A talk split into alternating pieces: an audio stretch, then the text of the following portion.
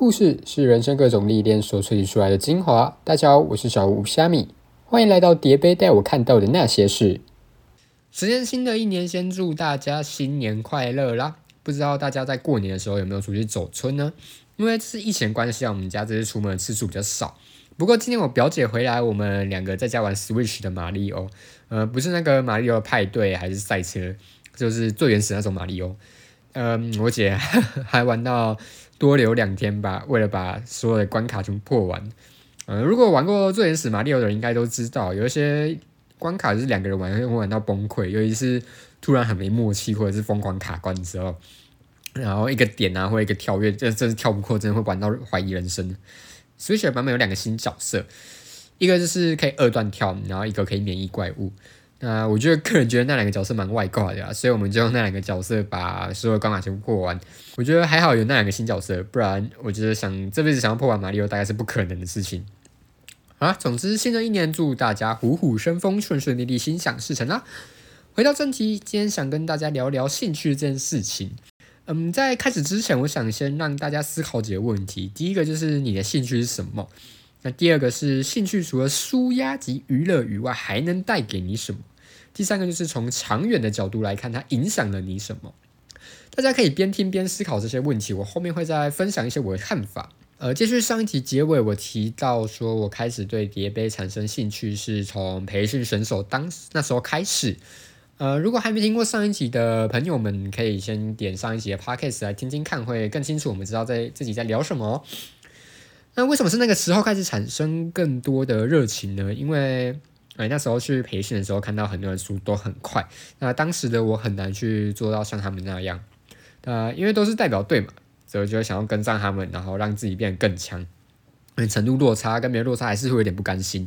所以就会上网去看一些影片啊、纪录片，那越看就会有热血沸腾，越有兴趣。所以大概是从那个时候开始，慢慢的培养到现在，就是到那时候越来越有兴趣这样。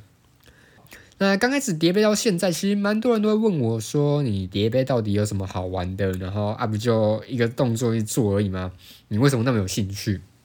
我会说：“确实如此啊，因为第一点呢。”对很多人来说，叠杯确实就是同一个动作做一百次、一千次，甚至一万次。然后他们像篮球啊、棒球一些球类运动，有很多的技巧可以去学习，然后有百百种的数据可以去精进。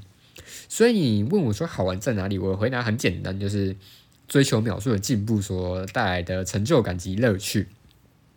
就像上一集提到，呃，对新手来说，基本上努力一阵子。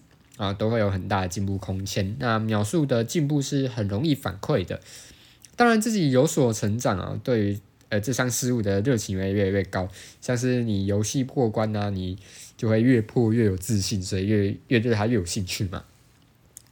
所以，我我相信喜欢大喜欢上叠杯的人，大部分也是因为这个原因啊，就是可以一直追求自己秒数的进步。啊，除了之外，速度快后面是要精进自己的稳定度啊。例例如说，怎么样十次有八次达到你所设定的目标，而且不失误。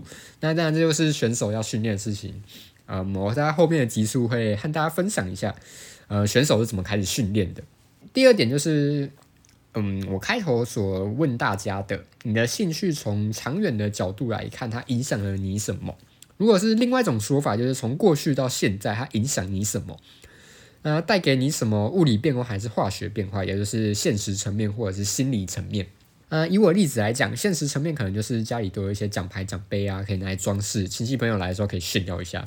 那当然是比较敷衍一点说法了。我觉得对学生来说，实际一点的说法大概就是，嗯，我们开始多了一个一零八课纲的东西，有一个学习历程档案，可以丰富一下里面的资历。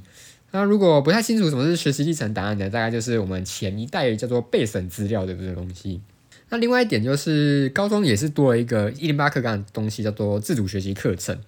啊，刚开始大家还在探索，还在寻找说要往哪个方向做会比较有吸引力。那学校也是希望我们以小论文的方式，或者学科类的东西，国英数社自啊这些。